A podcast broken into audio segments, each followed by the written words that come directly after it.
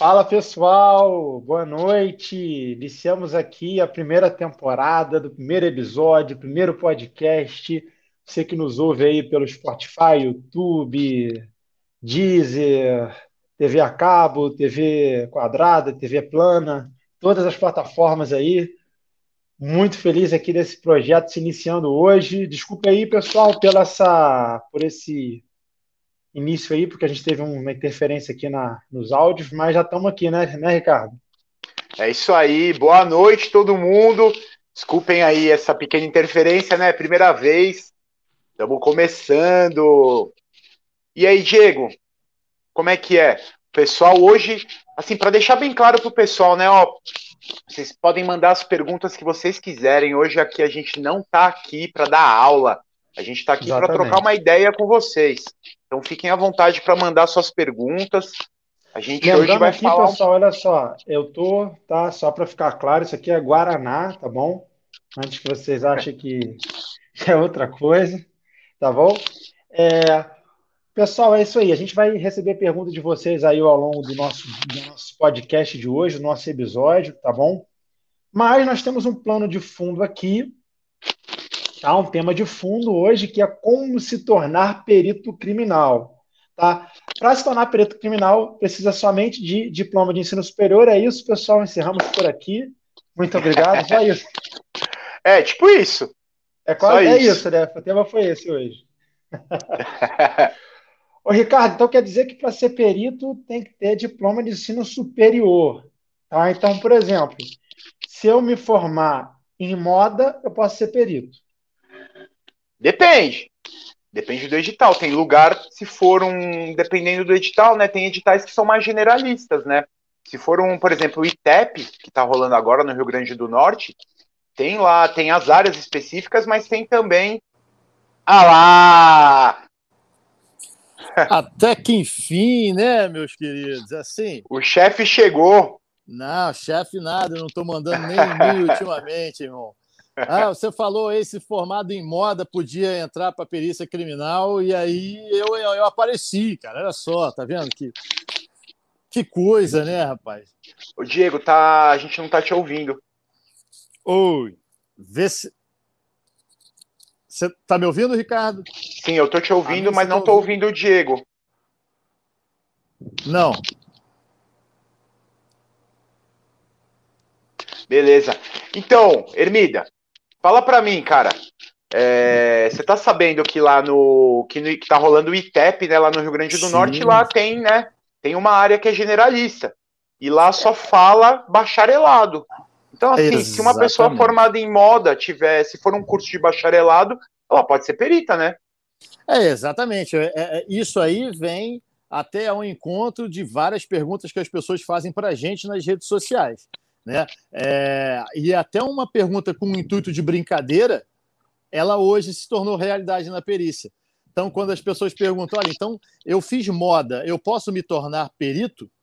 Pode. A julgar pelo edital do ITEP, que tem lá uma lacuna generalista, você pode se tornar.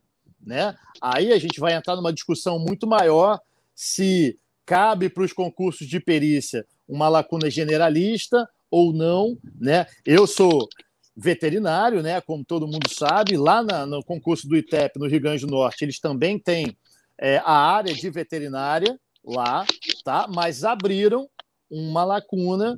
É, muitas pessoas são pró, muitas pessoas são contra. Eu até rebato a polêmica aí para os colegas lançando para vocês. Né? Muitos acham que isso é uma forma de aumentar o acesso de todos ao universo da perícia criminal para que todos possam ser peritos criminais, abrindo vagas para áreas generalistas.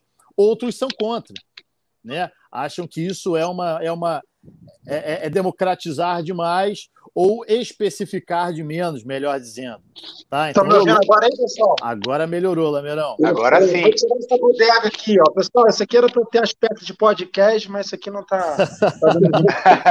eu tô aqui, eu faço, faço às vezes aqui. É, e aí eu rebato então. a pergunta para vocês, né? É, vamos tocar fogo aí nesse podcast. Não vamos falar nada técnico, porque técnico o Zeu já fala, os Zeus preservados já fala, o local preservado já fala. Então, vamos tocar fogo nisso aí. O que, que vocês acham em relação aos concursos? Abrirem para um campo generalista. Vocês são pró ou vocês são contra? Só aproveitando aqui o parênteses, Mida, eu botei justamente Diego Lameirão aqui, né? Porque hoje eu quero sair um pouco do perito Lameirão, né? né da figura do Zé científico, perito, e estou aqui como Diego hoje, dando minha opinião aqui sobre o assunto, no caso, a gente está falando hoje aqui de, como se tornar perito, né?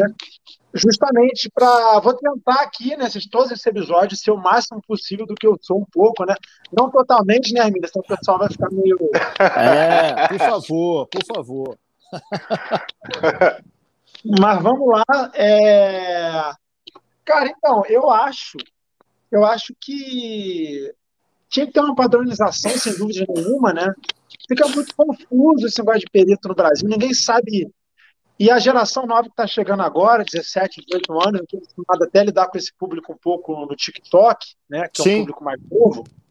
E o pessoal, vejo que a, a perícia, eu até falei para o Ricardo, ainda não está nem perto do que vai ser no futuro no Brasil, tem muita gente querendo ser, mas assim, o pessoal está muito confuso, né? Veio até essa faculdade agora de, de recentemente investigação forense perícia criminal, é, e o nome, não a faculdade em si, que tem muitas faculdades boas, mas o nome acaba erroneamente as pessoas a entender que vão ser peritas. Então a gente precisa de fato de uma padronização, sem dúvida nenhuma. Né? Sim. O que, que, você acha, Ricardo? Toca, não, eu toca, concordo, cara. Toca fogo nisso aí. Vou deixar assim, ó, que fica melhor. Fica mais podcast. Beleza, fica, DJ. Fica mais, fica mais DJ. É. É, cara, eu acho assim, eu acho que depende muito do lugar. O Diego falou certo, acho que tem que ter uma padronização, mas a gente tem que levar em consideração algumas coisas, cara. Por exemplo, aí no Rio de Janeiro, a perícia ela faz totalmente parte da Polícia Civil ainda. Então, Sim. assim, a gente não precisa pensar muito no perito como um gestor. É óbvio, né, que existe a parte da gestão técnica, que é justamente o que você está fazendo agora, mas no final das contas, né, é, vocês acabam estando, estando dentro de uma estrutura que tem um delegado de polícia, que é um Pessoal, cara. Só, só uma observação: tem um áudio de alguém que está dando alguma. Parece que está raspando o áudio, não sei se é o microfone. Tem uma coisa raspando. Isso, acho que é o seu, Ricardo. É? Que você mexeu aí? É. Tá. E agora? Quer ver? Para de falar e de mexer aí, vamos ver como é que Tá vendo? Aí não fica sem barulho. Alguma coisa que tá mexendo aqui no microfone. Entendi. Eu não sei se é o, se é o seu. Agora ah. acho melhor. Parou. Parou. Beleza. Então, o que eu, eu acho assim, como vocês, por exemplo, vocês têm dentro da sua estrutura hierárquica um delegado, assim, que é o cara, o profissional do direito, eu acho que aí, no caso, o cabe melhor, assim, se limitar as vagas, assim, para o pessoal que é de exatas, de biológicas. Agora, por exemplo, nos estados onde a perícia acabou ficando totalmente separada, tipo Mato Grosso, Sim. por exemplo, é, você precisa é, ter é, essa, esse órgão, né? Ele vai ser comandado por perito. Então, assim, eu acho que você precisa ter é, gente assim que entenda de administração pública, né? Que entenda um pouco de direito. Então, assim, eu acho que aqui em São Paulo é, não vai ser deixado de pedir, de, de, de autorizar que gente formada em direito é, faça o concurso, porque por mais que aqui a gente é polícia, a gente é policial civil, Sim. mas a gente está dentro, administrativamente, dentro de uma estrutura que é comandada por perito criminal ou médico legista. Então, assim, eu acho que ficaria muito complicado, não que um veterinário não possa entender de direito, mas eu acho assim que o que você acaba estudando é, para o próprio concurso não é a mesma coisa que você fazer cinco anos daquilo, né? Então, assim, é, eu acho que tem que ter um, um, um piso, vai. Algumas coisas que não cabe, né? Que não tem nada a ver. É, moda, por exemplo, né? Convenhamos, o que, que né, uma pessoa formada em moda vai fazer na perícia, né? Pode! Não que a pessoa não possa aprender, mas, pô, é, a gente não precisa, não, não tá precisando de estilista, né? No, no, até no TikTok a pessoa vem, sou formado em arquitetura, posso ser perito? Então, não é que você sou formado em ciência em artes, posso ser perito? Não é isso, mas acho assim, se a pessoa quer ser perito, ela já tem que pensar numa profissão um pouco mais direcionada, né? Então, é possivelmente uma pessoa que faz arquitetura, ela quer trabalhar justamente com essa parte de construção. Aí, seu fone de novo, cara, tá dando uma. É, eu vou tirar também. Eu vou tirar. tirar.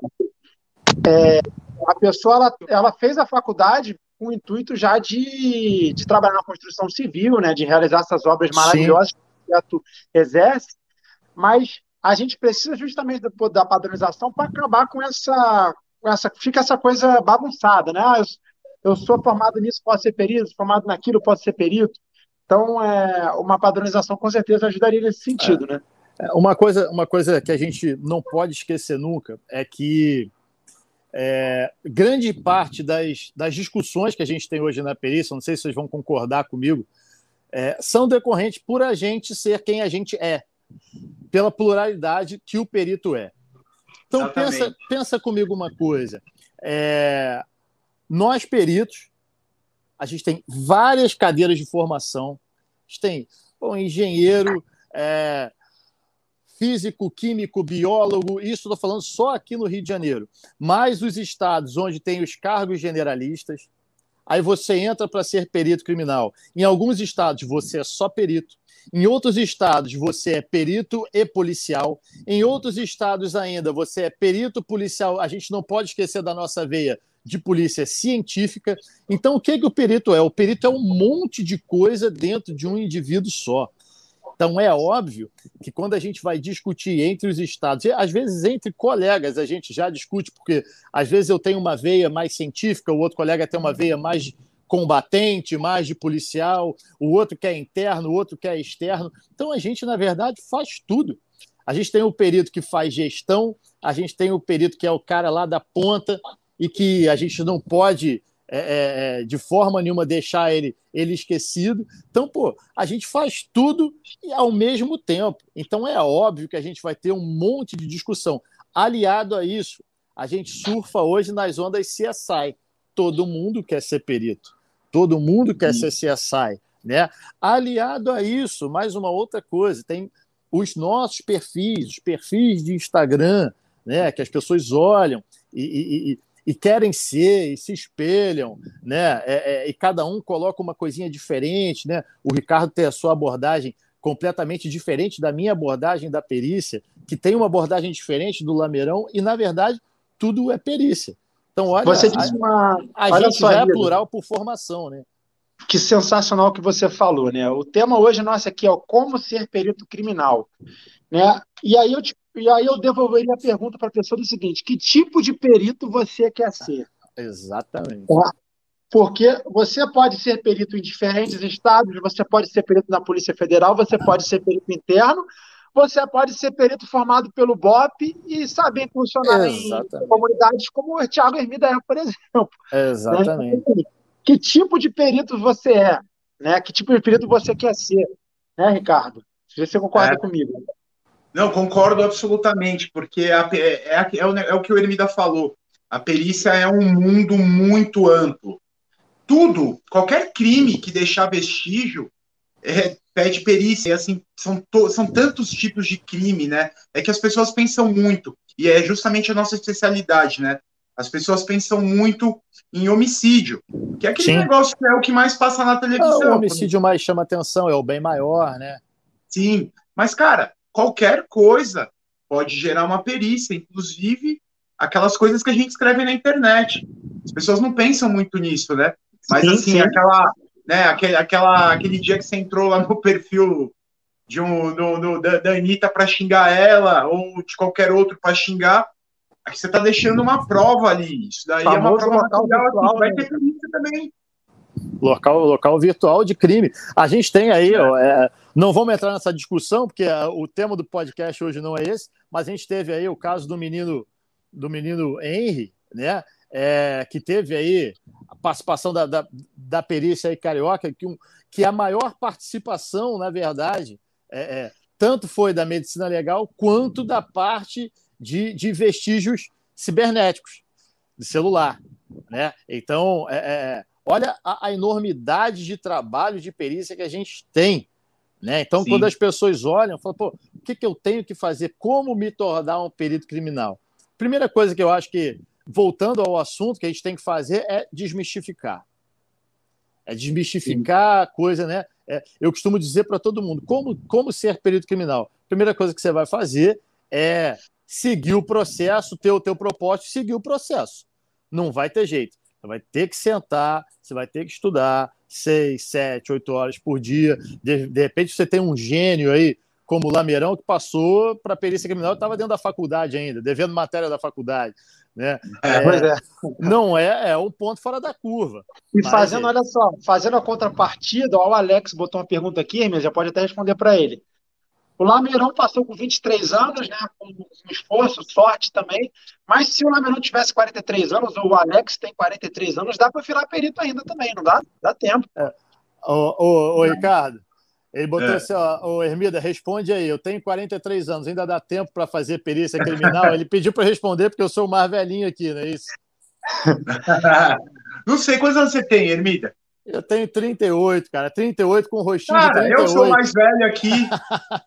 eu tenho 40. Deixa eu, eu, eu vou responder o Alex, eu tenho 40. Alex. Responda o Alex aí. 43 anos dá para ser perito. Aqui, né? Quase. 40 anos rodando na estrada de terra com o vidro aberto. Mas olha, Alex, e com fogo também. Alex, é. o negócio é o seguinte, cara.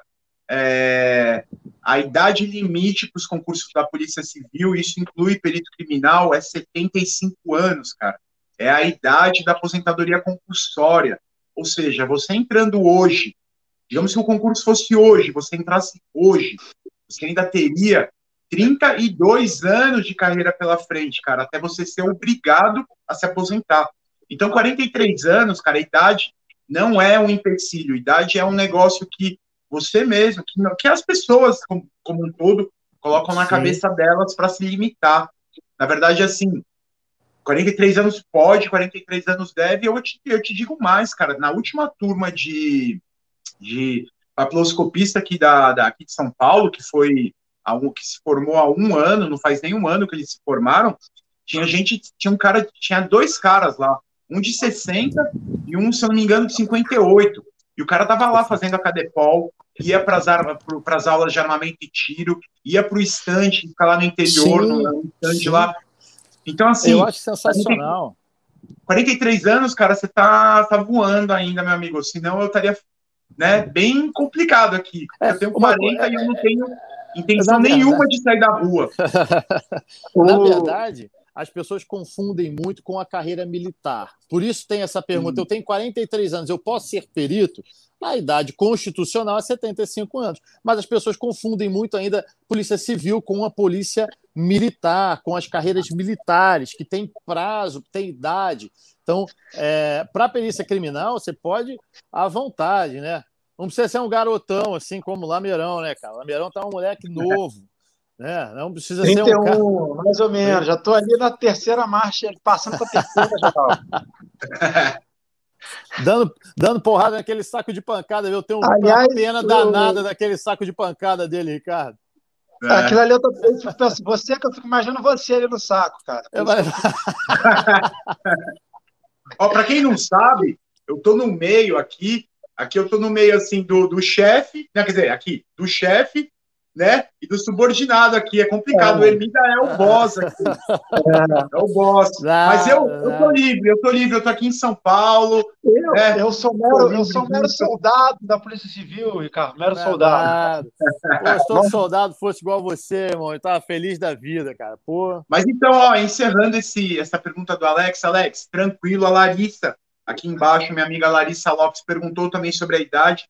Na Polícia Civil, você pode entrar até os seus até os 74 anos e 11 meses você pode entrar. Então, Larissa, eu sei que você é novinha, fica tranquila se você quiser prestar o concurso para perita criminal, vai tranquila. A Larissa é, ela é aí do Rio de Janeiro, ela é de Niterói, mas ela atualmente é, migrou para Osasco, a grande cidade de Osasco, a capital mundial do cachorro quente, tirando a Alemanha, mas lá é do dogão prensado. Sabe cachorro quente prensadão? Em Osasco, ela tá lá. Era não, vizinha achei nossa, fosse, era vizinha achei nossa. que fosse de Campo Grande, Rio de Janeiro, pô. Vocês estão mais uma coisa que vocês querem roubar do Rio, né? Nada de Osasco, é muito grande isso aí, pô. Pelo amor é. de Deus, cara. É a vizinha do Lameirão, né? Niterói era vizinha dele, né? E é. minha vizinha, né? Eu acabei de me mudar, mas é vizinha do Lameirão. Pessoal, olha só, vou pedir aqui, ó, por favor, pessoal, vamos compartilhar a live aí para os amigos, tá? Isso aqui é o início de um projeto, tem muita coisa ainda pela frente. Marcar nos stories, postar no feed, tá?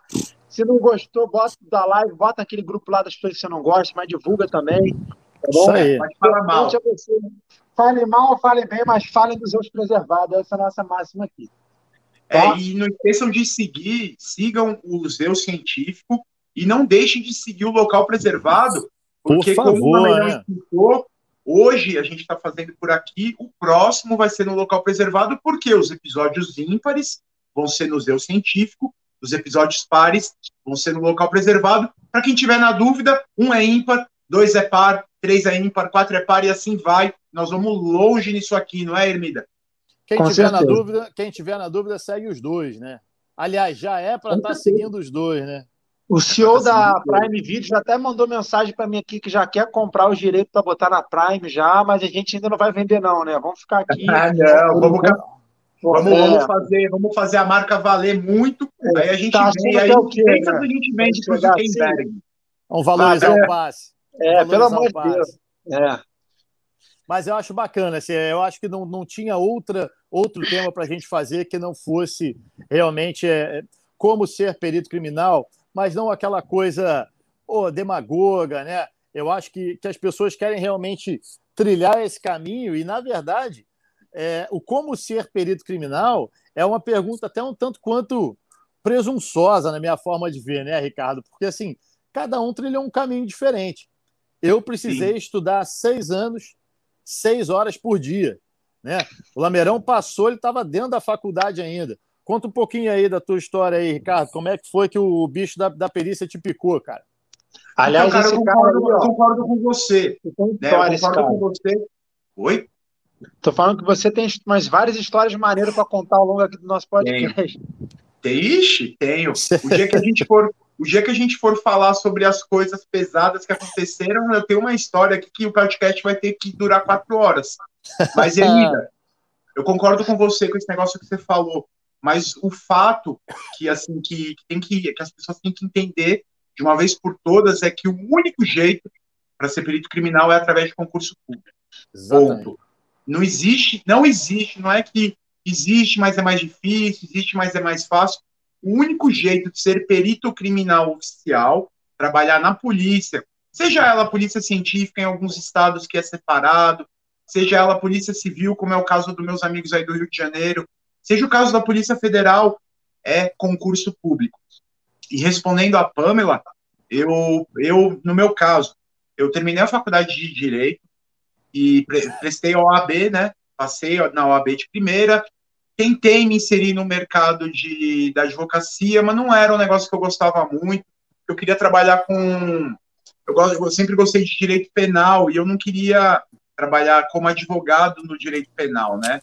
Eu, eu sei que é um negócio assim que precisa ter, mas não era a minha intenção é, trabalhar defendendo quem estava sendo acusado de um crime. E aí eu eu vi um anúncio no jornal, isso era 2005, né? Não tinha a internet não era tão grande, então eu não eu não tive a oportunidade que vocês têm hoje de seguir o Lameirão, de seguir o Ermida, de me seguir e ficar sabendo de tudo. Eu não sabia direito o que era perícia criminal, se CSI mesmo estava no começo, eu fui numa palestra do cursinho que eu fiz e era um perito apresentando essa palestra, ele era professor do cursinho, e o jeito que ele contou, assim, foi um negócio assim que na hora eu falei, é, é, eu saí da palestra e me matriculei.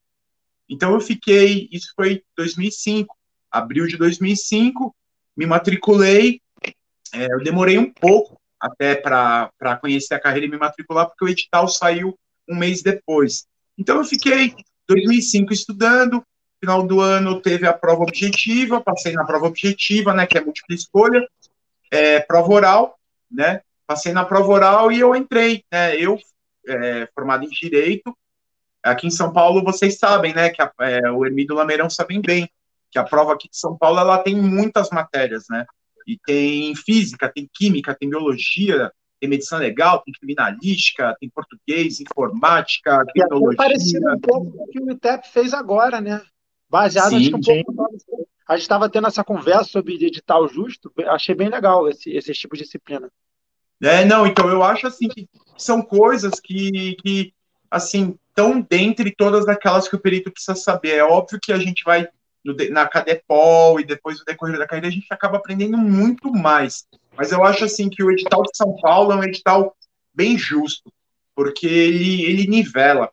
É, é, é uma prova difícil. E, e eu, pô, formado em Direito, era um concurso de 122 mil candidatos para 159 vagas. Eu, formado em Direito, com zero títulos, eu não tinha pós, não tinha mestrado, não tinha, continuo não tendo, né? Não tinha pós, não tinha mestrado, não tinha doutorado. Eu passei em 36 formado em Direito, concorrendo com... Não, concorrendo com... Tinha gente, tinha cara lá, é, que é um perito famoso até, o meu amigo Claudemir Rodrigues Dias, é professor lá da Força Nacional, etc., com gente com mestrado em genética, é, gente com especialização em assistente do trabalho, ou seja, pessoas assim que sabiam biologia, pessoas que sabiam química é, profissionalmente. o Hermida passou um pouco, depois que o Ricardo terminar de contar, você passou por uma situação parecida lá na tua da prova, guarda aí para falar já já, Hermida. Essa situação aí. Sim, sim. Eu Mas termina aí. Ricardo... Não, foi isso, eu... É, o cara é um crânio, velho. É, você tá aqui, você tá achando o quê, pô? Não, acabei. É. Fui eu, cara, eu, é que eu estudei muito, de verdade, assim, eu ia pro cursinho de manhã, chegava em casa, almoçava, ia pra academia, treinava um pouquinho lá, uma hora, uma hora e meia, voltava, tomava banho e ficava o resto do dia. Às vezes, assim, eu entrava na noite e acordava no dia seguinte, ia pro cursinho e começava tudo de novo. É, é dedicação. O, o Lameirão, ele vem, né, da. Pô, você é faixa preta de karatê. Não foi difícil Sim. chegar na faixa preta? Foi, pô. Demorou, não demorou? Com certeza. É, então, cara, concurso público é isso. Concurso público é aquele negócio que eu falo. Concurso público não é uma corrida de 100 metros. Meu concurso público é, é uma maratona. Então, assim, quanto, uma, quanto antes você começar a se preparar e quão, o quão mais sério você levar isso daí na sua vida, você vai passar. O, negócio, o problema é aquela pessoa que cai de paraquedas, que acha que estudando um resumo um mês antes da prova vai passar. Você pode até dar sorte e passar, cara. Você pode ser muito inteligente, passar, mas a tendência é que você tome um rodo e não passe. Então, estude. É. Como que foi a sua, Emília? Conta pra gente. E, cara, assim, eu vou até fazer aqui. É... Eu sempre falei uma frase para o pessoal que estuda, né, o Lameirão, que está comigo desde sempre, sabe disso. Eu sempre falei, pô, concurso público não é para os inteligentes, concurso é forçados. É, quantas pessoas esforçadas, quantas pessoas inteligentes, quantos gênios ficaram pelo caminho, né? E depois eu associei uma segunda frase, que é essa frase que eu falo para todo mundo, e óbvio, o crédito eu acho sensacional. O concurso público não é corrida de 100 metros, é maratona. Pô, e é, e é super verdade. O Lameirão até ri dessa história. Quando eu entrei, eu olhei para o meu professor do mestrado, né? É, que eu nem terminei. Olhei para a minha esquerda, estava a minha coaching, que era quem eu estava estudando para fazer a prova. Eu tinha me falado que ela ia fazer a prova. A prova de veterinária aqui no Rio, ele é, ela é setorizada né, por carreira, eram cinco vagas só para veterinário. Então tinham três vagas e dois para cotinha. Eu falei, bom, ou aqui estão os três que vão passar, ou eu estou fora. Né? É, acabou que nenhum dos dois passou. Por que, que nenhum dos passou? Pelo mesmo motivo que você acaba de citar aí. Concurso público não é para o cara gênio. Às vezes o cara é muito gênio e chega ali na hora da prova, ele cola as placas, ele se atrasa, ele tem um nervosismo, ou ele dá o branco, né? Que hoje a ciência já tem algumas correntes de pensamento para explicar o, o, o, branco, ele tem uma síndrome de burnout, ele tem alguma coisa nesse sentido, e não é porque o cara não sabe, é porque o cara não está preparado. E ser inteligente é diferente de estar tá preparado. Né? É, hoje, eu, eu, eu olho para os colegas peritos, assim, eu olho é, para você, Ricardo, olho para o Lameirão, olho para outros colegas e eu, eu olho assim, porra, eu vejo alguma coisa diferente nesses caras. Que eu não consigo dizer o que, que é ainda. Ainda não consigo dizer, mas eu não sei o que, que é. é eu não sei Hermida, se é rapidinho, estão dizendo aqui, e eu percebi um pouquinho, não sei se você tem como consertar isso, seu som está falhando realmente um pouquinho. Agora, tá, quando você. Vê se melhora agora. Melhorou? Melhorou, por enquanto não travou, não. Pode ir falando Melhorou? aí, vamos ver se, se vai. Beleza. Melhorou. Então, assim, eu digo isso para todos os, todos os nossos alunos, né? Antes de qualquer coisa, antes de seguir qualquer perito, antes de seguir qualquer fórmula mágica, não existe fórmula mágica. Você, antes de qualquer coisa, você tem que sentar tua bunda lá e estudar, tá? É, se você não for um gênio ou um cara muito sortudo, se você for um cara na média, você precisa, antes de é, pô, reverenciar o Ricardo, o Lameirão, o Hermida ou outros, né? É, antes de querer chegar lá, é precisa reverenciar a minha trajetória, a trajetória do Lameirão, a trajetória do Ricardo. Faz igual, que eu tenho certeza que, pô, você falou uma coisa fundamental. Na tua época, na minha época também não, na época do Lameirão também, a gente é do mesmo concurso, não tinha quem a gente se espelhar na perícia criminal. Eu nem não sei tinha. quem era perito na nossa época. Você lembra? Eu, nem sabia. Não, é assim, é... inclusive eu sempre falo isso. Um, o que me motivou, na verdade, inicialmente, a começar né? E o Hermida está comigo até hoje aí, começou junto comigo, porque foi na época o único cara que acreditou em mim, naquele momento, né? Eu tenho orgulho de falar hoje aqui, não acho ruim isso, né? Sim. Eu acho muito bom, mas hoje eu vejo o delegado, o inspetor da Polícia Civil do Rio de Janeiro a rodo no Instagram divulgando, e há três, quatro anos atrás era inicialmente eu e Hermida somente, tinha mais ninguém de nenhum cargo, né, Hermida? Então, assim, é, hoje todo mundo. Engraçado, né? É, depois a gente conta essa história. Eu fiquei um tempão refratário, a rede social era contra, cara. Falou, não, cara, isso vai quebrar minha privacidade, eu não quero, pô, são, não quero esse troço. Foi o Lameirão que me convenceu, um maior tempão, a gente estava dando aula na Bahia, você lembra disso? Lembro. Em Salvador, chegando no hotel, ele falou, pô, Hermido, ó, eu vou abrir um Instagram para você, se você não quiser, meu, o problema é seu, tá aqui, ó, me diz só o nome. Eu falei, ah, bota aí, Hermida CSI, Dani. Ele botou Hermida, ele quer abrir o Instagram para mim, cara. E... Legal. Mas aí para e aí foi isso. Então como assim, que foi o seu, Diego? Como que foi a sua experiência no concurso? É, então, a minha experiência no concurso, né? É, essa coisa da maratona é muita verdade, até para mim que passei no primeiro concurso e sem estudar, entre aspas. Eu vou explicar porque entre aspas. Eu dei a sorte, tá? Não tiro o meu mérito, mas ao mesmo tempo eu tenho que reconhecer a sorte que eu dei de ser no, o Rio de Janeiro ser o único concurso do Brasil, não sei se vai ser assim ainda, mas por enquanto é, a cobrar somente a área específica em português. Então, assim, só cobrou engenharia elétrica e português. Aí eu vou aqui exaltar minha universidade, a Universidade Federal do Rio de Janeiro, é, que com certeza aí junto com a USP, a Unicamp, mais algumas aí, está entre as tops engenharias do país, me deu uma base muito boa, tá? Eu lembro até hoje, engenharia, engenheiro eletricista no concurso era em torno de uns 400, 500, se eu não me engano, para 10 vagas, né? 12 vagas com duas, duas cotas, 10 vagas. A princípio, né, se você botar 50 para 1, não parece uma coisa tão impossível, mas você está concorrendo com 500 engenheiros eletricistas, né, que é uma faculdade que forma duas pessoas, três pessoas por curso. Né? Então, assim, é, foi um mérito, mas ao mesmo tempo eu preciso reconhecer que, está, que com certeza se caísse de criminalística, medicina legal, essas coisas, provavelmente não passaria. Né? Mas isso não tira o seu mérito, né, cara? Porque não você passou, você terminou uma faculdade muito difícil. Isso fez com que sim. você fosse, você assim, terminasse a faculdade como um cara extremamente preparado. E esse negócio que o Ermida falou, aliás, eu não, não me acostumei ainda, é aqui, né? Que o Ermida falou aqui, se eu faço é. aqui, parece, parece é, tem que fazer, espera assim, né? Remida, vocês dois estão aqui, não é isso? É, isso. É, isso, é. isso tá.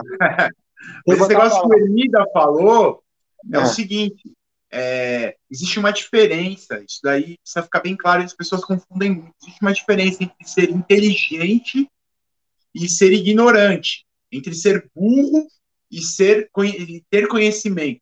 Existem pessoas que são extremamente inteligentes que são ignorantes em algumas coisas. Existem pessoas que são que não são tão inteligentes, mas que estudam e aprendem alguma coisa. Então, assim, é, é o que o Ermida falou. Não basta você ser um gênio. Você pode ser um gênio e nunca ter lido uma linha de criminalística.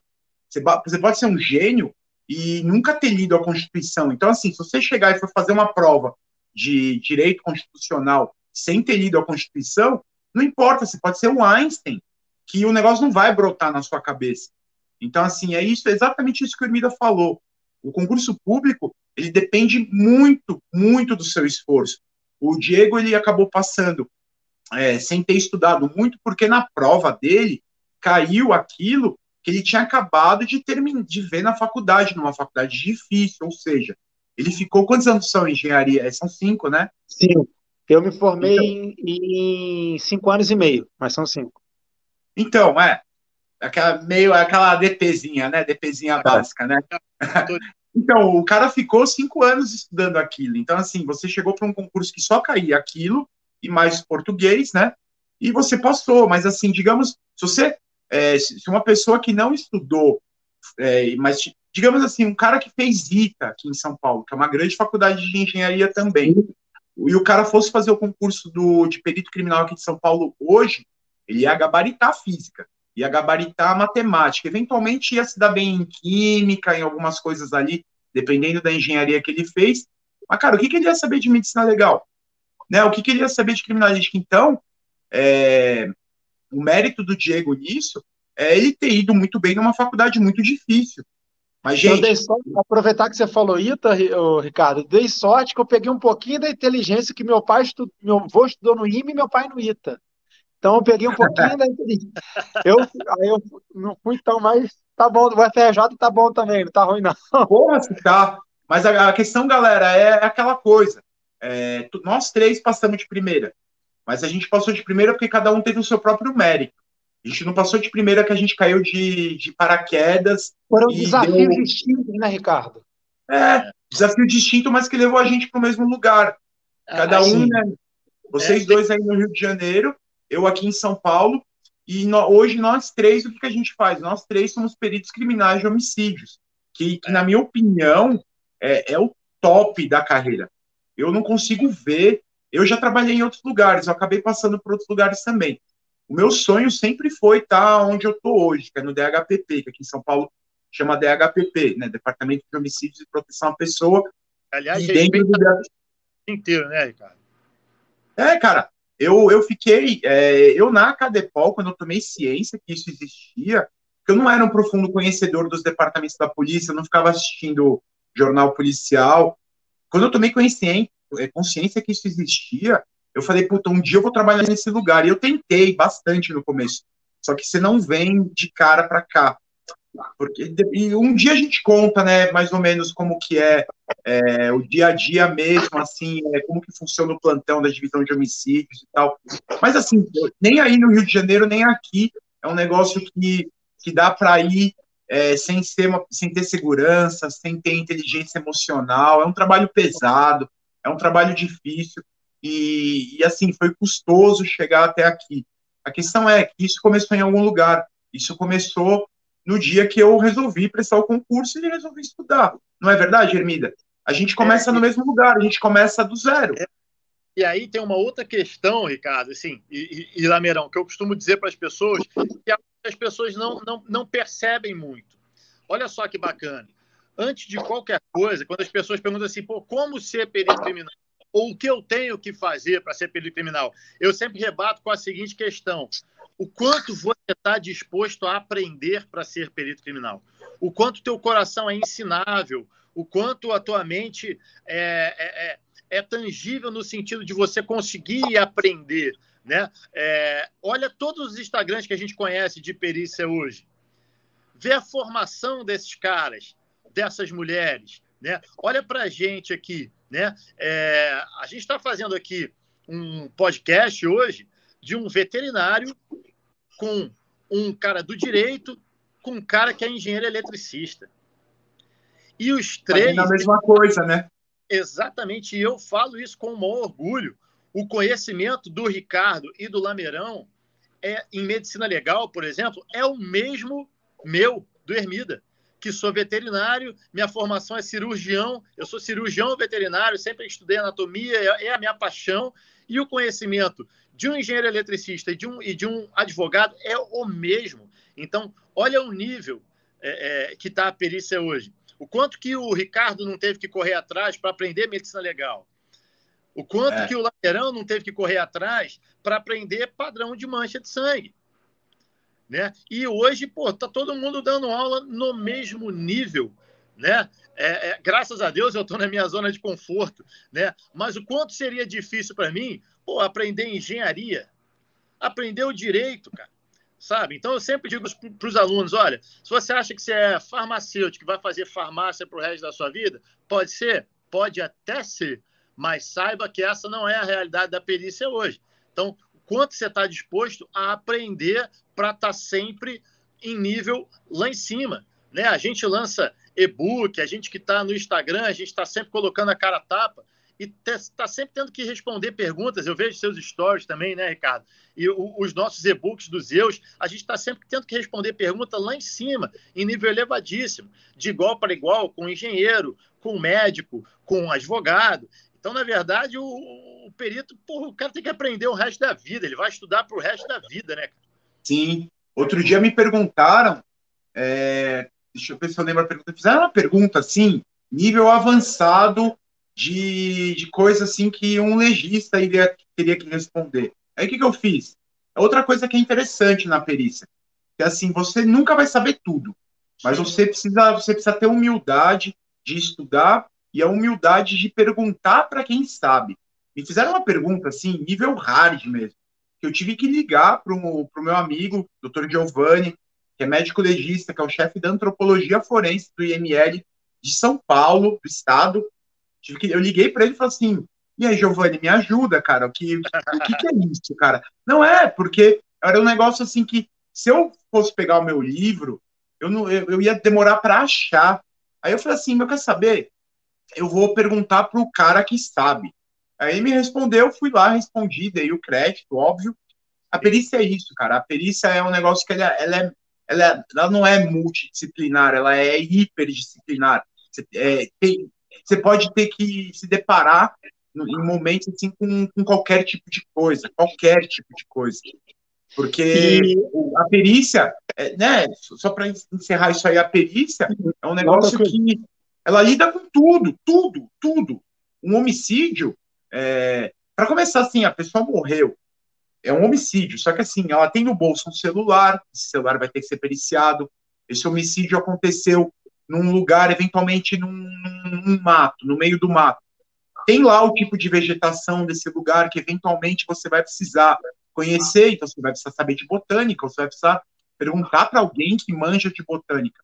Então, perícia é isso, perícia é tudo que pode acontecer com qualquer tipo de pessoa, em qualquer ambiente, de qualquer jeito, não é verdade? Você precisa é, estar aberto a aprender coisas novas e estar aberto, às vezes, a admitir que você não sabe e que você vai ter que ir atrás.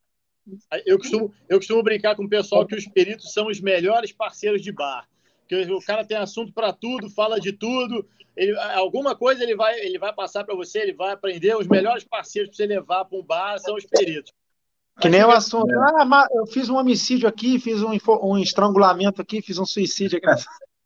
É. Mas, ô, ô, Ricardo, olha só, eu, quero, eu, quero, eu queria unir duas coisas aí que vocês e a Emida falaram, né? Na questão do conhecimento, não significa que a pessoa seja inteligente, né? Ou a questão da ignorância, de ser um bom perito e tal. E a gente tem que saber separar algumas coisas, né? Você, por exemplo, disse que não tem mestrado, mas o mestrado e doutorado a gente torna especialista no assunto, né? Não existe mestrado e doutorado para local de homicídio, né? Você não vai fazer um doutorado não. em local de homicídio. O mestrado e doutorado são, assim, obviamente, extremamente importantes para a sociedade, mas eles são mais importantes, por exemplo, um período que trabalha internamente com determinada coisa, né? Ou o perito que vai trabalhar com uma perícia específica. Né? É, o que, na minha visão, o que faz um bom perito de local, principalmente um perito de homicídio, né, é, é a curiosidade dele em sempre estar estudando, Sim. juntando com a casuística. Exatamente. O nosso né? mestrado é a rua, né? Então, assim, é, eu, eu não tenho vergonha de falar isso aqui, mas, por exemplo, é, tem aquele curso que é, de mancha de sangue, né, que é associado à Associação Internacional de Mancha de Sangue, que é um curso incrível, mas não, mas assim, às vezes eu fico pensando um pouco, como é que um curso de uma semana vai te tornar analista especialista em alguma coisa, né? Específica. Você precisa aplicar aquilo, né? É, então assim, o curso é muito bom, perfeito, todo mundo deveria fazer o curso.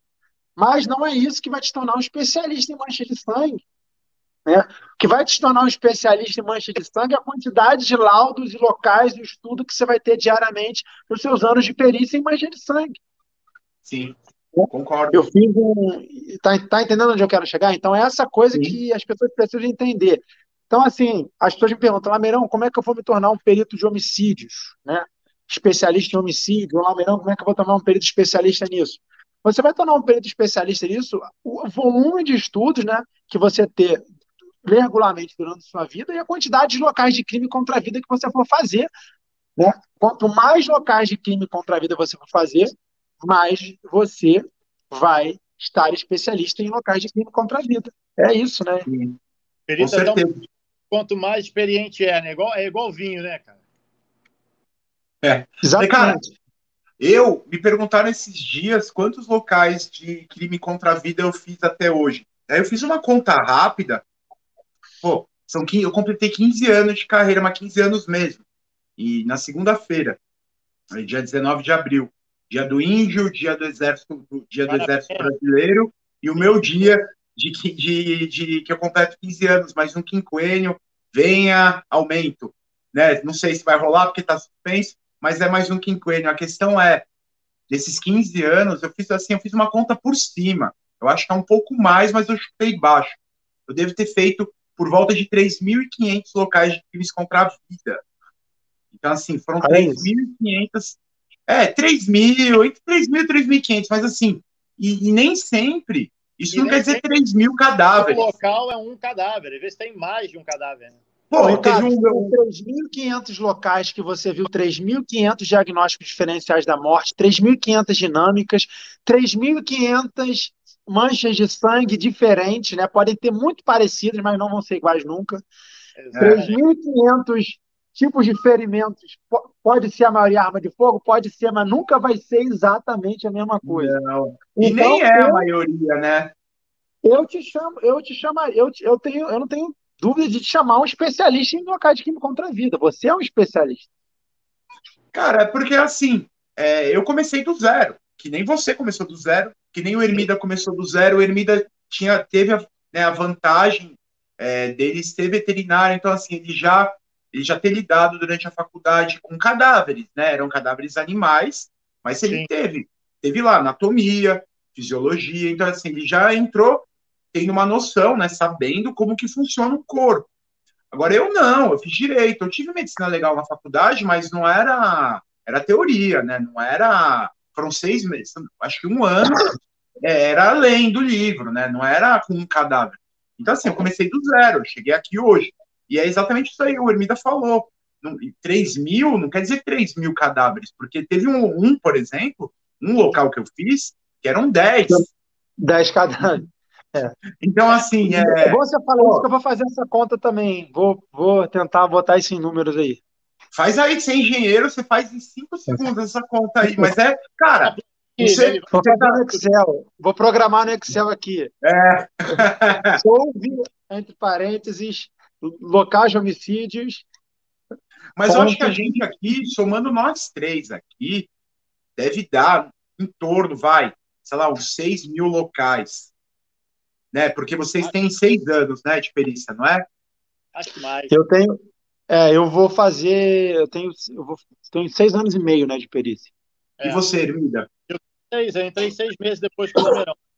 É, a gente então, faz uma homicídio mais ou menos aí é, de dois a três locais por dia, né? E aí inclui também essa questão de não necessariamente um local é um cadáver apenas.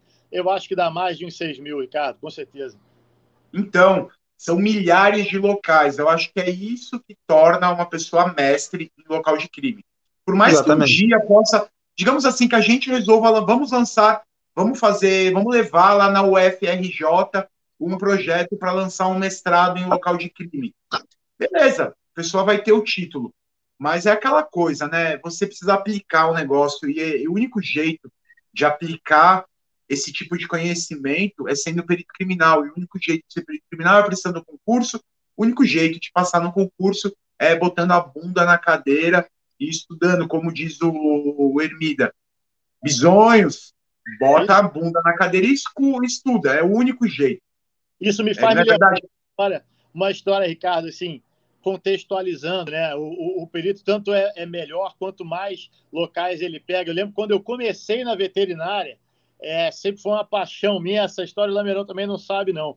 É, eu queria aquela coisa, você está começando do zero, eu queria pegar a veia do cachorro, precisava botar ele no soro e tal. E aí só chegava cachorro enorme, Rottweiler, Doberman, aquilo era maravilha, né? E eu ficava rezando para não me aparecer um pequenininho, né? Quando na minha prova, na minha avaliação, me apareceu um pincher, cara. Eu falei, ferrou, meu irmão, o bicho não tem nem veia, sabe? E aí é, eu lia nos livros, eu, eu via vídeo no YouTube, eu tentava buscar uma informação de algum jeito que os professores ensinavam aquilo de uma forma. E aí um peão, cara, um peão mesmo, cara, pô, analfabeto, real, realmente o analfabeto, ele virou para mim e falou assim, doutor, eu nem era formado, ainda era estagiário, ele falou, doutor, pega o bracinho dele e torce só um pouquinho para o lado que você vai ver que você vai conseguir pegar nunca mais perdi uma veia. Assim, eu precisei passar por uma faculdade, um monte de cara que, que sabia muito da matéria, para o cara lá da ponta, cara que mal sabia falar, não tinha nem dente na boca, ele olhar para mim, me chamar de doutor, que eu não era, e falar: joga um pouquinho para o lado. Isso é experiência, isso é prática. Tá? Na verdade, eu até quando eu, eu, eu fui fazer um texto lá na minha formatura, eu agradeci a esse cara. Né? Na verdade, o doutor é ele. Né? Então, ó, eu chegava na fazenda e falava, doutor, não chega perto daquela vaca, não. Aquela vaca ali tá com cara de boazinha, mas ela vai te pegar. Ó, doutor, cachorro esse aqui tá rosnando, mas ele não te morde, não. Quem vai te morder é aquele ali que tá te olhando por cima da orelha. É experiência, cara. Então, hoje, eu tenho certeza que tanto o Ricardo quanto o Lamerão, o Lamerão chega hoje num local, ele já não procura tanto vestígio quanto ele procurava antes ele já vai certo, ele já sabe o que procurar, ele já sabe aonde achar, ele já sabe onde é que pode dar problema. Mesma coisa o Ricardo, mesma coisa eu. Então, isso é experiência, isso é ser especialista. Né? E a, a gente teve que aprender na marra, né, Hermida? É, gente, eu, tanto eu quanto o Hermida, né, nós fomos jogados nas jaulas como leão, e você também, Ricardo, da mesma maneira, eu fui. Eu tinha 24 anos, né? Sete meses de Acadepol, e fica aqui o meu elogio para a Acadepol da Polícia Civil do Estado do Rio de Janeiro, que é excepcional, tá? é muito conteúdo, mas você ser jogado numa especializada logo de início é um desafio muito grande, né? Eu, eu brinco. Qual a primeira coisa que você ouviu na zona de homicídio? Eu cheguei lá, o cara me deu nem bom dia, falou local. Eu falei, local o quê? Local de homicídio? Ele é local de homicídio. e eu sempre falo, errei muito, né, de lá para cá. Às vezes, no início, você esquece de ver alguma coisa, aí você fica preocupado, né? É, e ao mesmo tempo você fica ansioso, olha que coisa mórbida, né? Você fica lá torcendo para ter local, mas como é que eu vou torcer para alguém morrer? Peraí, é aquela é. adrenalina, né? É uma coisa assim que fa é, faz parte do perito, né? O perito trabalha com isso, não tem jeito. E com certeza é, eu tenho certeza que Deus me colocou nesse lugar porque acreditava em mim, acreditava no meu potencial, né? E eu tenho orgulho, né, Remi, da mesma coisa, e com certeza você também, que a gente aprendeu na marra, né, Ricardo? Nós aprendemos com ali certeza. no dia a dia, na vivência, né? Essa com experiência certeza. ninguém ninguém tira, né? Essa é a verdadeira especialidade, com certeza. Com certeza, porque aqui em São Paulo também, a minha Cadepol, é, ela durou é, 10 meses, mais ou menos. E nesses 10 meses, pô, aprendi muita coisa. Aprendi tudo, né? Assim, os primeiros três meses e meio era só coisa operacional policial, armamento e tiro, né? Nunca tinha atirado, nunca tinha desmontado uma pistola, nunca tinha aprendido é, né, o que, que é ação dupla, ação simples, enfim, aprendi um monte de coisa, entrei nas matérias de perícia, aprendi também, mas não é a mesma coisa de você chegar lá no seu primeiro local e você é o perito, você é o dono do local, o local de crime é seu. Isso aí está no Código de Processo Penal. O responsável pelo local de crime é o perito. O local de crime só está liberado quando o perito fala. Quando o perito falar, o local está liberado, o local está liberado. Não é ninguém mais que vai liberar o local, só o perito criminal. E é isso aí que, que vocês falaram. A gente aprendeu mesmo na marra. Eu também. É, agora, hoje eu tenho 40, mas eu entrei com 25 meu primeiro local foi alguns dias. É, eu comecei na rua mesmo, era um dia 4 de janeiro, meu aniversário era dia 18. Então, assim, O meu primeiro local foi com 25 anos. E o meu primeiro local já foi um, foi um aborto. Era um fetinho. Isso aí depois a gente conta melhor num outro episódio. Mas, assim, Vamos, inclusive, Ricardo, separar uns episódios, né? A gente pode separar alguns episódios, tem alguns nomes para próximos episódios. A gente pode botar um dia um episódio com nome Histórias Pesadas. É, né? Vamos botar episódio.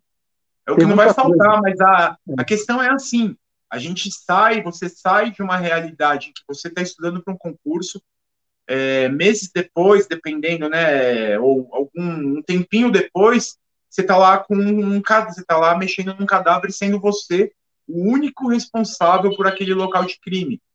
Então é uma responsabilidade, né? E na verdade esse é o grande é o grande atrativo da profissão, é não ter rotina. Né? Exatamente. Todo mundo todo mundo quer, né? É, vou fazer um joguinho aqui com vocês aqui, vou fazer um quiz aqui com vocês, né? É, respondendo a pergunta do, do, nosso tema do podcast de hoje, é, como ser perito criminal? Lameirão e Ricardo, defina em três frases, três frases curtinhas. Como ser perito criminal? Você tem que fazer isso, isso, isso. Ponto. Papo reto, toma lá da cá. Vamos lá. Quem vai começar aí, ó? Como ser perito criminal? Quem dos dois começa? Vai lá, Diego. Quer começar? Quero começar, pode ser. É, não vai. queria, não. Agora vai ser, né? Edital, ó, três palavras. Edital, faculdade, concurso. Ponto. Beleza. Perfeito. É, cara, eu é, não dá para fugir disso. Eu acho assim, primeiro, a primeira coisa é, é, ler o edital, porque por mais que a gente esteja aí disponível 24 horas por dia nas redes sociais respondendo as coisas, é, nada vai substituir ler o edital. O edital é a constituição do concurso. Você não conhece é, as regras do concurso, é, o, que estão todas no edital, você não vai você não vai conseguir nem se inscrever no concurso. Entendeu? Então, assim, é ler o edital. Vai, três, é... ah, três frases, vai. vai. Tá. Ó, ler o edital. Então, vamos lá, ler o edital, descobrir se ler o edital já é tá, Ler o edital. Ó, então vamos lá, rapidão. Ler o edital, descobrir ah. se seu curso é aceito e estudar. Ler o edital, a segunda foi qual? É, Para saber se o seu curso é aceito e estudar. Beleza. É, eu acho sensacional. E você? Vamos lá. É... Disciplina, perseverança e... e estudar, cara. Não tem como. Eu tento buscar uma outra palavra, não tem como. É, não dá. Eu tenho muito medo. Vou, vou confessar uma coisa para vocês aqui. Eu tenho muito medo da, da romantização da perícia criminal. Sabe, eu tenho muito medo das pessoas olharem para a gente como se fosse fossem ídolos, né, cara? E hoje que a gente conversa, e eu vou ser sincero aqui, vou, vou abrir meu coração para vocês. De repente, se eu não fosse perito, eu olharia para o Ricardo, olharia para o Lameirão e falaria assim: meu irmão, esses caras são os meus ídolos. E hoje que eu estou aqui lado a lado com vocês, eu olho e falo assim: cara, nós somos iguais. Nós somos gente como todo mundo. A gente sente Sim. dor, a gente sente fome, a gente sente, sabe, sente cansaço a gente é igual a todo mundo. Eu olho para o pessoal hoje que nos segue nas redes sociais, eu falo, cara, eu era igualzinho a você. A única coisa é que hoje eu estou numa faixa roxa numa faixa preta, você está na faixa branca. Né? É, é, pegando o gancho aí da, da, da, faixa preta aí do, do Karatê do Lameirão. Entendeu? Então, é, não muda nada. Eu vejo hoje perguntas que têm os mesmos anseios, os mesmos medos que eu tinha na época que eu estava estudando, mas não tinha para quem perguntar. Né? Então, é, para eu ser sincero para vocês, eu não gosto muito dessa coisa de, de idolatria é, para a gente. Pelo Sim. contrário, pelo menos a minha bandeira é, é, é, o contrário. É popularizar a perícia e falar, cara, se eu que sou o cúmulo do improvável, entrei na perícia criminal com 32 anos, fumar velho entrar aqui, é, é, sou apaixonado pelo que eu faço hoje, tanto mais vocês podem. Eu trabalhava igual um maluco, estudava de madrugada, né? O Lameirão, para fazer a prova dele, a gente pode falar isso no outro episódio. Ele entrou numa boca de fumo, quase mataram ele no dia da prova, sabe? O Ricardo, pô, mesma coisa, estudou pra caramba. É, é, o cara que fez direito num, num, nível. E olha só, um parênteses aqui: o Ricardo tem uma história, né, Ricardo? Se sentir à vontade um dia de contar, não vou falar o que, que é, então não estou te comprometendo. Aquela mas, que eu te contei? É, Ricardo tem uma história. Ah, eu vou contar, vou contar sim. Mas não conta hoje, não, para a gente segurar a audiência não. aí, ó. Você que está ouvindo agora a gente aí pelo Spotify, Deezer, YouTube, tá? Qualquer plataforma que esteja ouvindo, aguardem nos próximos episódios. Vou aproveitar um parênteses aqui, desculpa, Hermínio, estava com um discurso lindo aí, mas é, é que a gente tem que, a gente tem que situar o pessoal que está assistindo aqui, ó. Olha só. Tá, nós somos três peritos com plantões, então a gente não tem como ter um dia fixo para fechar com vocês. Então, sempre na última semana de cada mês, inicialmente, a gente vai lançar. Ah, Lameirão, qual dia? Deixa de ser preguiçoso, tá? Acompanhe a gente lá no local preservado, no Museu Científico, no Perito Lameirão, no Ermida CSI, no Instagram, tá? Que a gente vai anunciar sempre alguns dias antes. Na última semana do mês você fala, Ih, vai, vai ter o conto dos caras lá, vamos ver, tá? Já fica atento para o segundo episódio que vai ser lançado no final do mês que vem, tá? Pode lançar antes? Pode, ué. se a gente quiser lançar antes, você vai pedir a gente. Se quiser, a gente lança semana que vem outro, tá? Mas é. inicialmente vai Mas que vai ter, vai ter. Vai ter, tá? Então vamos botar assim, no máximo, no máximo, sempre no final da última semana de cada mês. Você fica observando, tá? Estamos aqui no primeiro episódio, temporada 1, Zeus Preservado, como se tornar perito criminal. É isso. Continua, Emílio, com seu lindo discurso, como sempre. Olha só, me fez pensar numa outra coisa aqui. É, Para você que está ouvindo aí na tua plataforma, é, eu tinha esse preconceito, acho que, que o Lameirão e o Ricardo também deviam ter. Quando eu estava estudando, eu achava que só a matéria literal funcionava, só o livro iria me ajudar. Hoje, com a experiência, com o caminho que a gente tem e, e umas pancadas que a gente toma aí, hoje eu vejo que isso aqui que a gente está fazendo também contribui para o teu caminho para a perícia criminal. Não é só o livro. Então, experiência de quem já teve lá, é, um conselho, um caminho. Você está indo por um lado e eu vou falar, o Ricardo vai falar, o Lamerão vai falar, pô, eu fiz isso, não deu certo. Pô, vai para o outro lado, entendeu? Então, não é só matéria literal que vai te fazer perito, perito criminal, tá? Vivências de outros colegas, futuros colegas seus também, né? Não, Exatamente. isso é um negócio, cara, isso é um negócio que eu, que eu isso é uma coisa que a gente pode falar mais para frente também nos próximos episódios, como foi o começo de cada um. Mas, assim, eu confesso que eu entrei com uma certa, certa soberba, porque, afinal, cara, eu, assim, sempre fui um aluno mediano, eu fiz uma faculdade particular, que qualquer um entrar, entraria, né? Então, assim, eu passei em 36 vindo desse background aí, meia boca. Então, eu entrei, assim... Você era o cara do fundão da sala, cara? O, o cara, eu era, eu era. Eu era tipo esses dois aqui, ó, tipo Beavis and Butthead. Era roqueiro, é, brinco, teve uma época cabelo comprido, mais comprido e tal.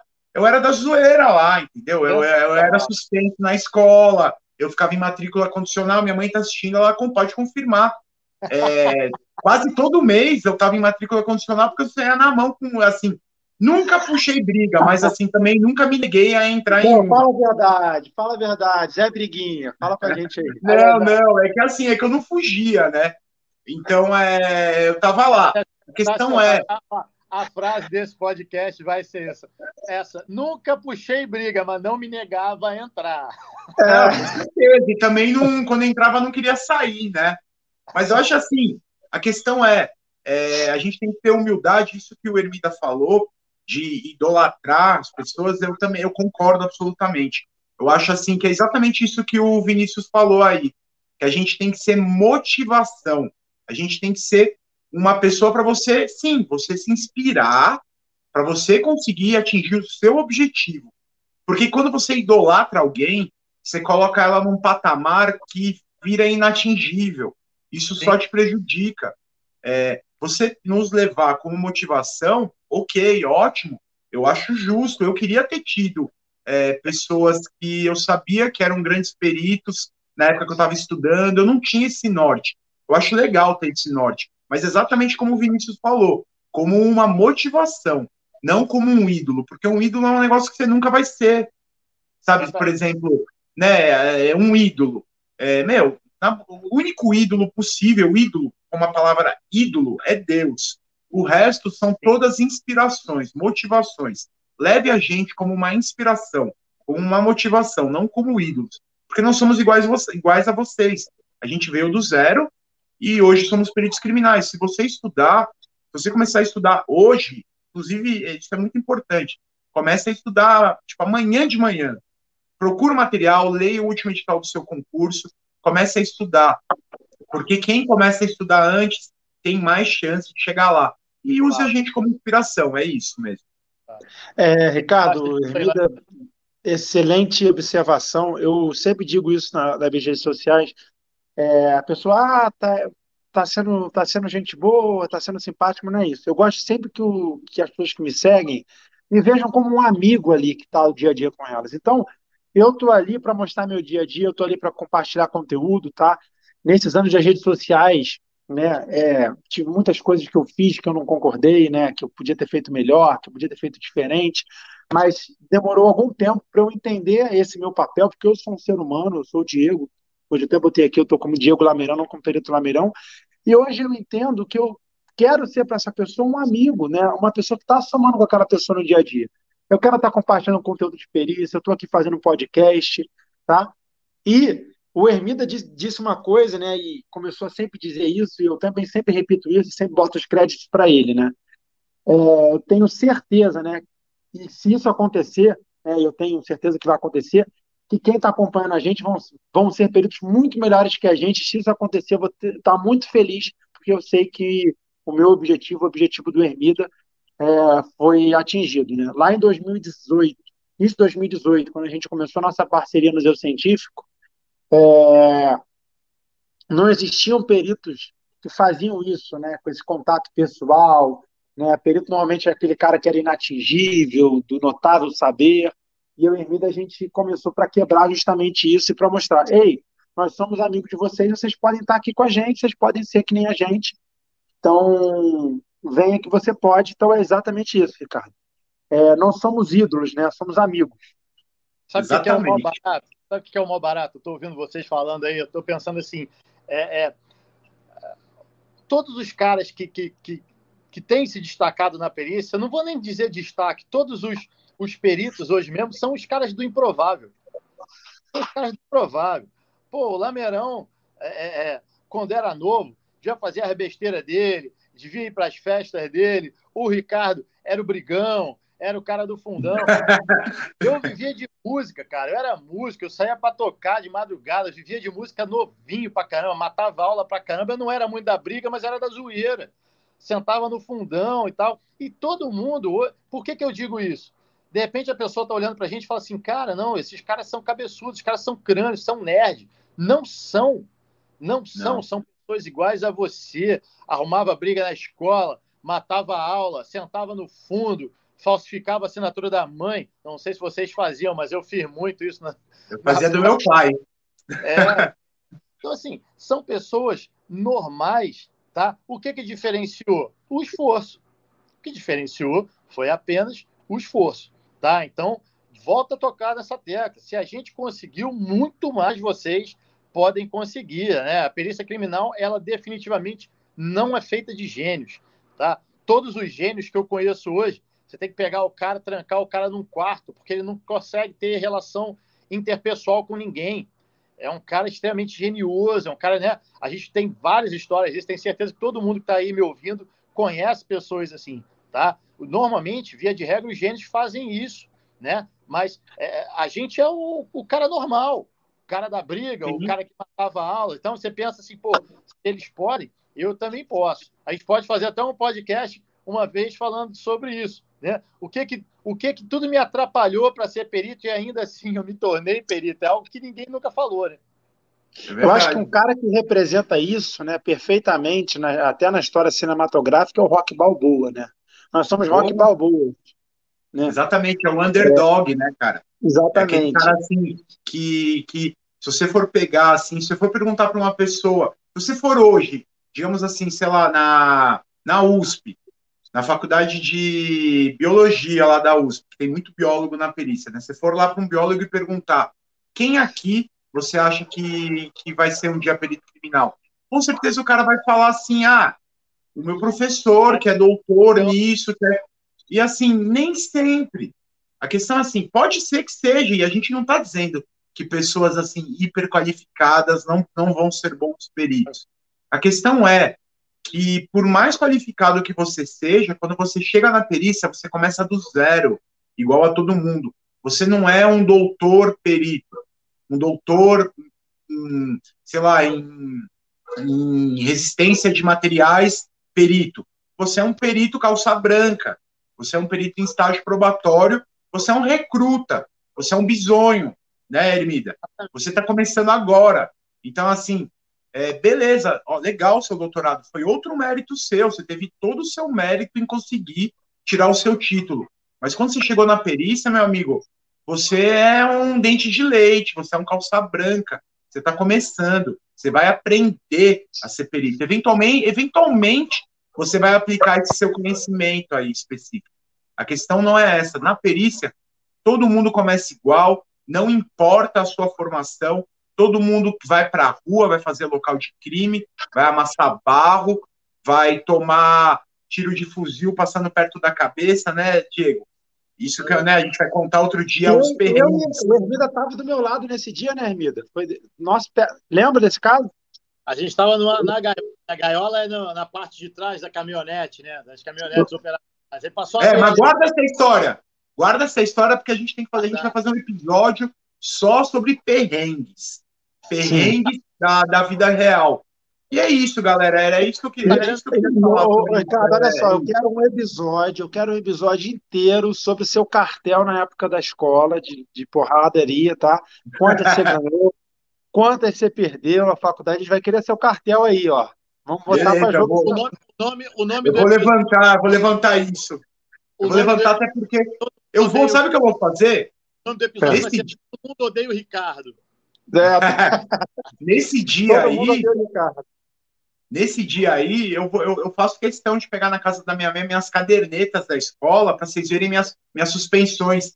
Eu vou até. Eu, eu, só tenho que tomar um pouco de cuidado no que eu vou contar, porque um dos meus adversários hoje é. Ele acho que ele é vereador aqui em São Paulo. Então eu tenho que tomar um pouquinho de cuidado, mas eu vou levantar meu cartel sim. eu, eu, eu, não tenho, tem uns vereadores aí que a gente não tem muita simpatia, não, mas né, fazer o quê? Vamos embora, vamos para frente. Aí. É, vamos lá, vamos que vamos, né? Ah, deu porrada nele. Esse é só o problema, cara. Então, é, vamos, vamos levantar esse cartel.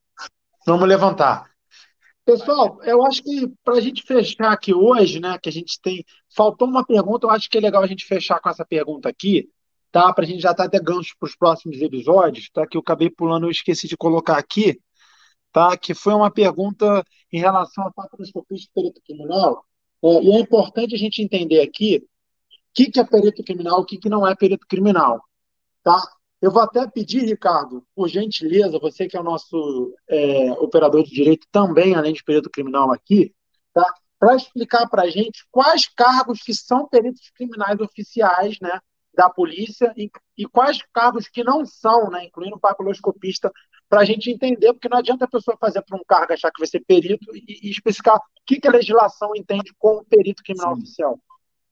Então, é, a coisa básica é que o perito criminal, ele para você poder se denominar perito criminal, além de prestar o concurso público e passar, tem a questão do nível superior. O...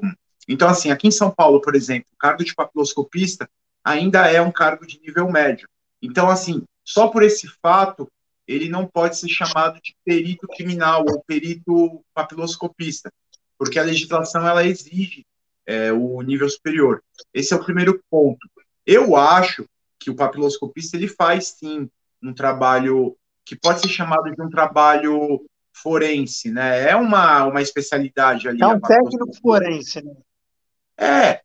Digamos é mais assim. ou menos por esse caminho. Existem estados, como por exemplo Santa Catarina, é, existe lá o cargo dentro do concurso de perito criminal, tem lá perito geral, e tem um cargo que é o perito papiloscopista. Então, assim, Santa Catarina é um cargo de nível superior e é denominado perito e ele faz laudo. Então, assim, beleza, lá ele é um perito criminal papiloscopista.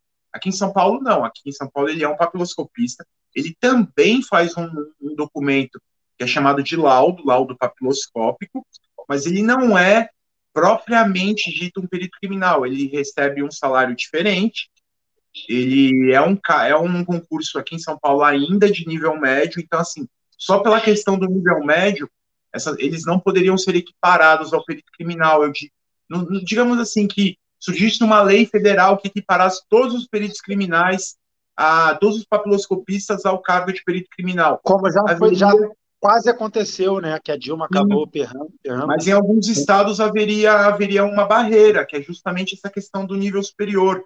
O Código de Processo Penal, ele fala lá que o perito criminal ele precisa ter nível superior, que o perito criminal precisa ter no mínimo 21 anos. Então, assim, haveria essa barreira, seria uma, um grande problema jurídico. Então, assim, o, o, a função do perito criminal, o trabalho que ele desenvolve, é um trabalho forense. Ah, você comparar as duas coisas. Então, Ricardo, essa aí acho que é, é, acho não, né? Eu até eu não sabia dessa. O mínimo é 21 anos para perito criminal na legislação? Sim, sim, porque assim, o concurso, o concurso público da, das polícias, ele fala 18 anos, mas tem um artigo do CPP que, que agora eu não me lembro, quando, quando outra pessoa começa a falar, eu procuro. Tem um artigo do Código de Processo Penal que fala que para ser perito você não pode é, não pode ter sido condenado em processo penal. Você não Bom pode, saber, né, é, você não pode ser, ser, analfabeto e você tem que ter no, tem que ter no mínimo 21 anos e você tem que ter nível superior. Então tem essa questão do nível superior. Mas ó, Eu só para engraçado isso aí de não poder ser analfabeto. Se o cara tem ensino superior, como é que ele vai ser analfabeto? Mas tudo bem. É, é, que tem os analfabetos funcionais, né? Que são aquelas pessoas que, que, que, que têm né, uma certa formação, mas assim, que não sabem nada de, da vida, né? Por exemplo, policiais desarmamentistas são analfabetos funcionais, na minha opinião, tá? Fogo, botei fogo, é verdade, é o que eu acho. Tá? É. É. a gente pode um dia, um dia a gente pode falar sobre isso, né? Concordo, concordo, polêmica. É, Paciência, cara. Eu acho assim, é. um cara que trabalha na polícia e não sabe que a arma do bandido não, não foi comprada na loja com nota fiscal, ele não tirou é, o porte. Pô, pelo é. amor de Deus, volta, volta pra casinha, volta pra primeira casinha do tabuleiro e começa de novo, meu amigo. Você não aprendeu nada. Isso aí. Coveiro, coveiro que não gosta da pá, né, cara? Coveiro que não gosta é, da é, É, é açougueiro vegano, sabe? É. Não, não dá, cara. Não dá, velho. É, vou deixar, vou deixar a dica aí pro, pro, pro pessoal, até pro. Mesma pro... coisa do pessoal que, que, é, que é anti-vacina, né? Mesma coisa também tá nesse mesmo patamar aí. É, cara, é, tem coisas que não dá para negar, né, velho? Pra abrir a casa é. de ferro. É, cara. Mas vamos lá. É isso aí. A lei, Mas... a lei 12030, Ricardo, de 2009, fala disso, né, que é importante. Então, açougueiro vegano foi Vou até dizer para vocês aqui, ó. É, o perito se encontra vinculado, são peritos de natureza criminal, né? Ou seja, os peritos criminais são os peritos criminais propriamente dito, os peritos médico-legistas e os peritos odontologistas, com formação superior específica detalhada em regulamento. Tá? A Lei 12030 de 2009, ela regulamenta quem é perito de natureza oficial e dá autonomia para esses profissionais. Para quê? Para evitar ingerência de delegacias, de delegados ou de promotoria, de outra parte com interesses escusos, seja lá quais forem. Tá? Então, é, respondendo a tua pergunta também, Daniel, a gente papiloscopista e perito criminal, perito criminal, ele é o cara responsável por levantar os vestígios e, que, e responsável por perpetrar aquilo ali na forma de um laudo Tá? Ele levanta aqueles vestígios que, em um momento oportuno, se tornarão evidências ou não. A gente pode fazer depois um outro podcast falando sobre isso. Tá?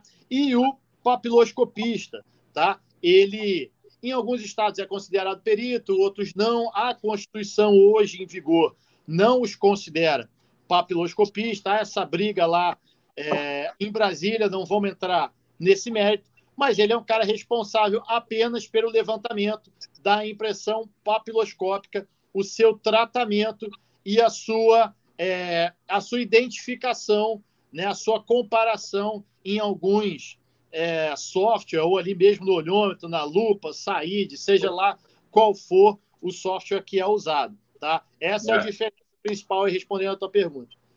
É, mas assim, uma coisa que tem que ficar clara é que isso não quer dizer aí não diminui de maneira alguma a importância do papiloscopista.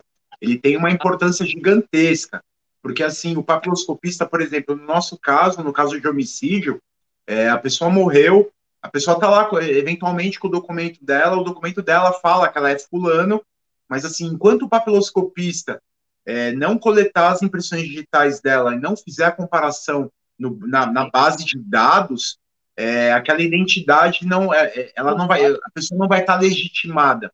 Por mais que o cara esteja com o documento dele, o papiloscopista é fundamental para estabelecer a identidade de uma pessoa, por exemplo.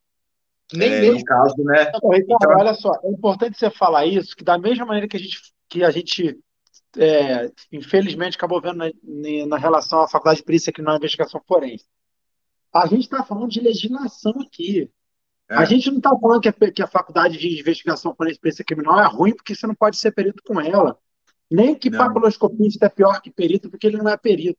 A gente está apenas falando por questões de legislações o que, que é para você ser perito. Oi?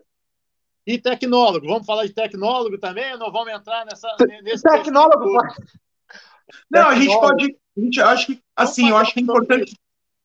É importante a gente falar o mínimo, né? A questão é a seguinte: a gente já falou muito sobre isso nas redes sociais. Para quem quiser ver, vai lá no, no, no Museu Científico, vai lá no local preservado, Perito Lameirão, Ermida CSA, e a questão é a seguinte. Não, ó, de... cara, antes de eu começar a falar, eu só quero uma observação. Né? Quanto mais a gente conseguir falar do assunto, melhor, porque a monetização é por minuto, né? Então, se o vídeo tiver três horas. a questão é a seguinte, gente. É, a questão do tecnólogo, a questão do tecnólogo em investigação, é, investigação, sei lá como é que chama, perícia criminal, investigação forense, a questão é a seguinte. O, não quer dizer que o, curso não, não. A gente não está falando que o curso é ruim, que ele não serve para nada. Ele serve para muita coisa menos para prestar concurso para perito criminal. Por quê? Porque ele não, ele, por mais que existam concursos generalistas, como o ITEP, por exemplo. O ITEP é generalista, mas ele pede bacharelado. Então, assim, nenhum tecnólogo poderia. A questão do tecnólogo desse Nem tipo, licenciatura no ITEP, nem licenciatura. Não, é só bacharelado. Então, Sim. assim, é, o, esses cursos no formato que eles são hoje, com dois anos ou dois anos e meio de duração, eles não preenchem o requisito da carga horária. A carga horária para qualquer concurso de perito criminal é quatro anos no mínimo. Ponto. Se um dia esses cursos é, passarem a ter quatro, quatro anos e o, e o edital do concurso não especificar se é bacharelado, tecnólogo, licenciatura, aí vai valer. Hoje não vale, mas isso não quer dizer que o curso é ruim. Você pode ser assistente técnico, você pode ser perito judicial, que é aquele você perito. Pode ser agente da PF, com tecnólogo. Você pode ser papiloscopista, você pode ser investigador de polícia, né? Só não pode, meu filho, pelo amor de Deus, não adianta, meu filho. Olha só, teimaram comigo, teimaram com o Ricardo, tá? Se a pessoa estiver assistindo aí agora, não tenho nada contra, mas você foi infeliz nas suas observações. A pessoa falou, ah, mas viver o curso do ITEP aí, vai aceitar. Eu falei, aí, ó, tá aí o concurso do ITEP e não tá aceitando tecnólogo. E essa, infelizmente, tá? Poderia aceitar, poderia, mas infelizmente é a tendência nacional, tá? Não Sim. aceitar. E aí, meu filho, pelo amor de Deus, tá? Se você está disposto a fazer uma faculdade de dois anos, tá? Pô, se dedica um pouquinho mais, Tá? O dia que se um dia sair uma lei nova, que vai ter, ótimo, ninguém aqui está dizendo que é contra. Tá? Mas atualmente não pode ser perito criminal. Não pode ser perito criminal. Vou repetir pela última vez aí, quem está ouvindo no Spotify, no Deezer, no Apple Music.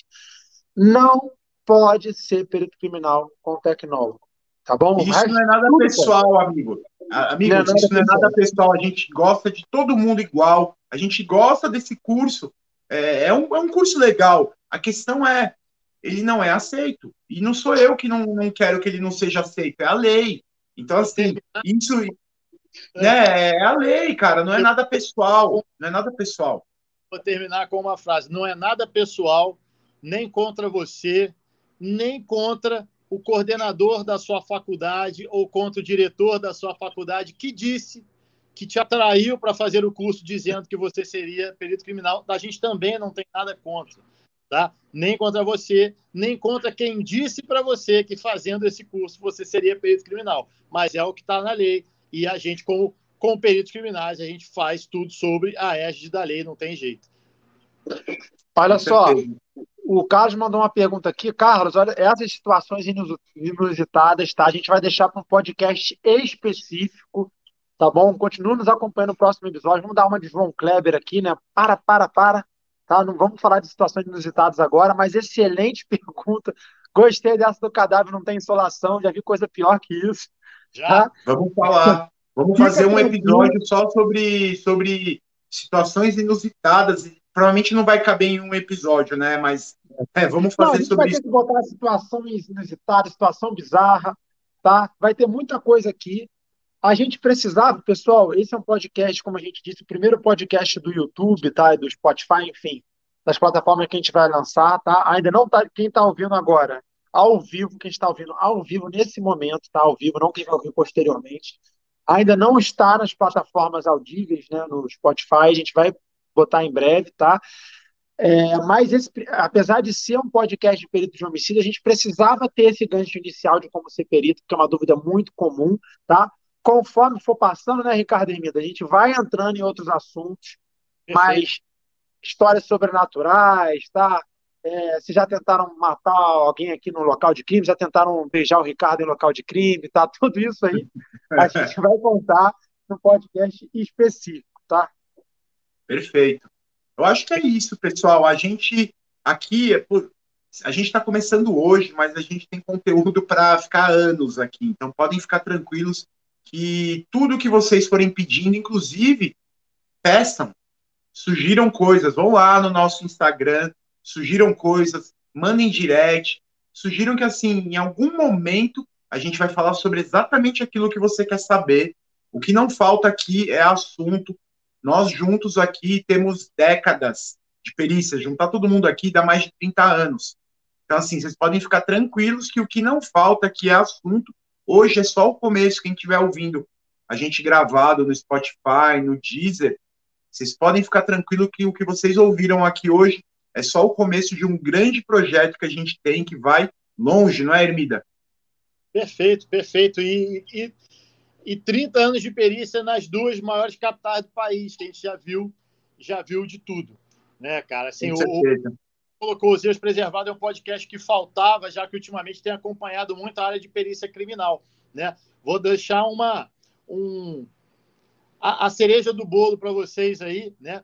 Quando nós três tivemos essa ideia, né? Na verdade, a ideia do Ricardo que, que, que trouxe para mim, a gente levou até o Lameirão, todo mundo abraçou, na verdade, todo mundo teve a mesma, a, a mesma ideia, a mesma motivação ao mesmo tempo. O que a gente quer é, é que esse podcast atinja a, a, todo mundo de maneira igual e que seja algo não tão técnico, que não seja algo que a gente vá destrinchar a ciência aqui. A gente pode um dia também? Pode um dia também, mas seja um bate-papo de três amigos, quatro com você que está aí ouvindo, né? Então, passa para o pessoal aí que, que você sabe que gosta de perícia, que a, a nossa ideia é popularizar realmente a perícia, é desmistificar a área, é trazer a perícia para o cidadão comum, para o estudante, para o letrado, para o catedrático, para todo mundo, né? É, é, que a perícia alcance cada ponto e, e, que você entenda que democratizando informação e levando isso, está fazendo um, um, um universo muito melhor, não só para você. Não fique achando, ah, não, não vou popularizar porque o meu concorrente vai saber. Não. Dá tá? uma coisa que é, é diretamente proporcional é você mais tem sucesso, quanto mais você disponibiliza é, as armas que você tem, o sucesso que você tem. Se a gente pensasse isso, né, pessoal, a gente nem aqui estava. Ó, Exatamente. eu já fiz concurso, já sou perito criminal, meu salário está garantido, me deixa ali quietinho.